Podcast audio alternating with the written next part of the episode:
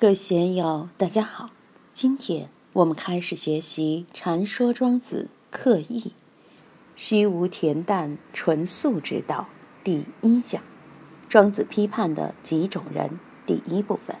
让我们一起来听听冯学成先生的解读。我们今天来学习庄子的刻意，刻意是指什么呢？开篇第一句说：“刻意上行。”比如我们现在每个人都注重外表形象，都要塑造自己的个人形象；企业也要打造自己的企业形象，国家也要塑造自己的国家形象。每个人的价值观不一样，为自己所策划的这么一种形象就不一样。大家都会用一系列的行为来成就这么一个形象。每个人都有理想。都想使自己在社会上有相应的地位和成就。总之，刻意就是把一个外在的东西、外在的追求加之于自己身上。刻意之后，庄子又讲善性，强调的是内修，是怎样修身养性。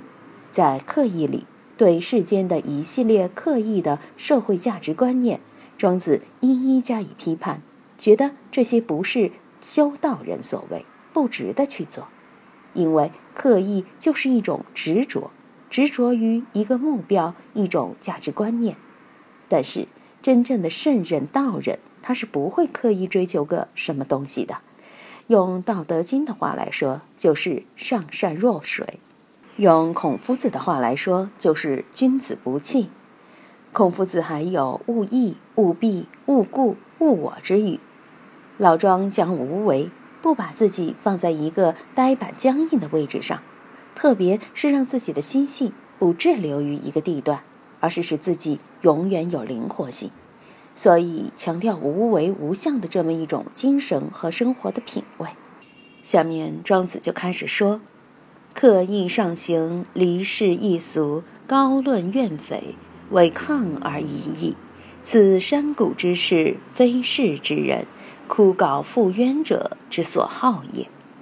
首先，第一种刻意的情形就出来了。山谷之事是怎么回事呢？他也是刻意上行，刻意跑到山谷里去当隐士，其实仍然是对自己进行了一番精雕细琢的乔装打扮。我们说现在的人，你看女孩子到美容院去，她很刻意的，很在意自己的形象。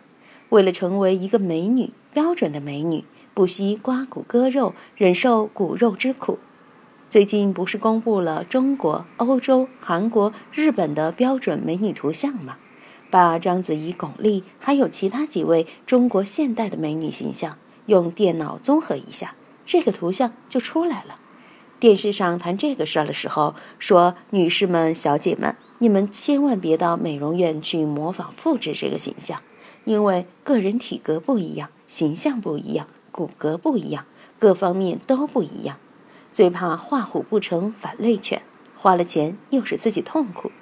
但是现在追求美的人、追明星的人、当粉丝的人都很刻意。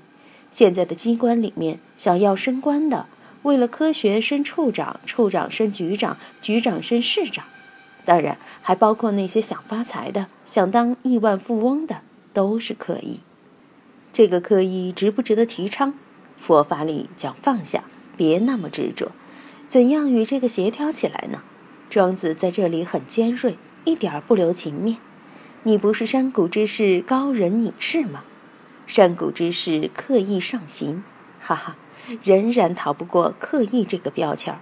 他的高风亮节，不与世人为伍，离世一俗，完全出离社会，与世间所认同的价值观念、生活习惯完全不一样。这样的人，大家都很敬重，以高士称之。但是如果自以为高，以为别人都是俗人，只有我高明，我标新立异，不跟你们相处，那就是刻意。民谣、民杰两夫妇翻译美国人写的那部《空谷幽兰》，寻访当代隐士，记录了二十世纪八十年代在终南山的一些隐居人的生活，引起很多人的注意。如今到终南山住茅棚的数以千计，还有不少人到云南鸡足山、大理、丽江去。其中不少人至少小康了。他们为什么要离开大城市？是去隐居吗？是刻意吗？这里先不下结论。不仅仅离世易俗，而且还高论怨诽，发表一些自己远离世间的宣言，批判世间种种的黑暗污染。总之，把世间妖魔化。庄子就认为这样的人不过是为抗而已。什么叫抗呢？很兴奋，很亢奋，高标独酌，孤芳自赏，这些就是山谷之士。其特点是厌恶世间，不屑与社会为伍。我们也看见，现在社会上的确有人厌恶世间，不愿在世间待着，所以要出家苦修。有些人不愿意出家，就去山里当隐士。我见过不少厌世的人到终南山去住茅棚，有的后来也受不了，逃之夭夭了。这些人呢，也是为抗而已矣。此山谷之事，非世之人。他是非世之人，他总是与世间的生活、世间的情调不合拍，老是去批判，无尽的批判。当然，我们也可以看到许多非世之人。他们在网络上对社会各方面进行抨击，对社会的阴暗面是毫不客气，什么愤青、自由派等言论激愤得很。其中除少数人外，大多数常办电脑，而不是隐居山林，其表现只是在非事而已。有的人更是一无所有，精神上也是枯槁的，乃至是自己枯槁复冤者之所好也。的确。我们看，现在愿意亲近大自然的，不愿意与世间为伍的，大有人在。庄子首先就把这种人先放在这儿，作为一类人。与仁义忠信，恭俭推让，为修而已矣。此平世之士，教诲之人，游居学者之所好也。第二类是什么人呢？这一类人就是那些讲修齐治平的儒家人士。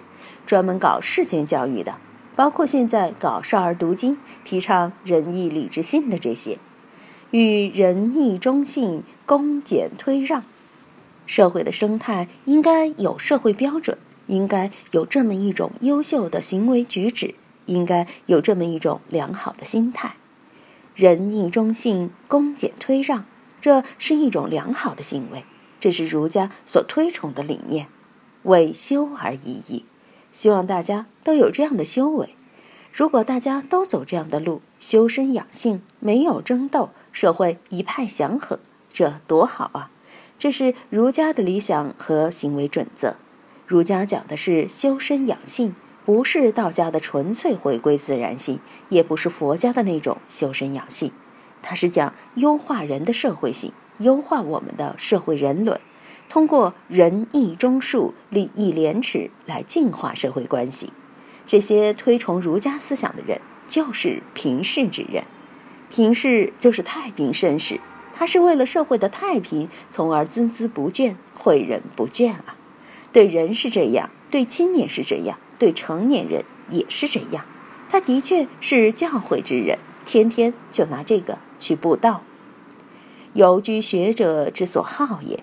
那些周游列国的学者们，像孔夫子一样，四处去宣传自己的主张，宣传自己的学问。这是游学者。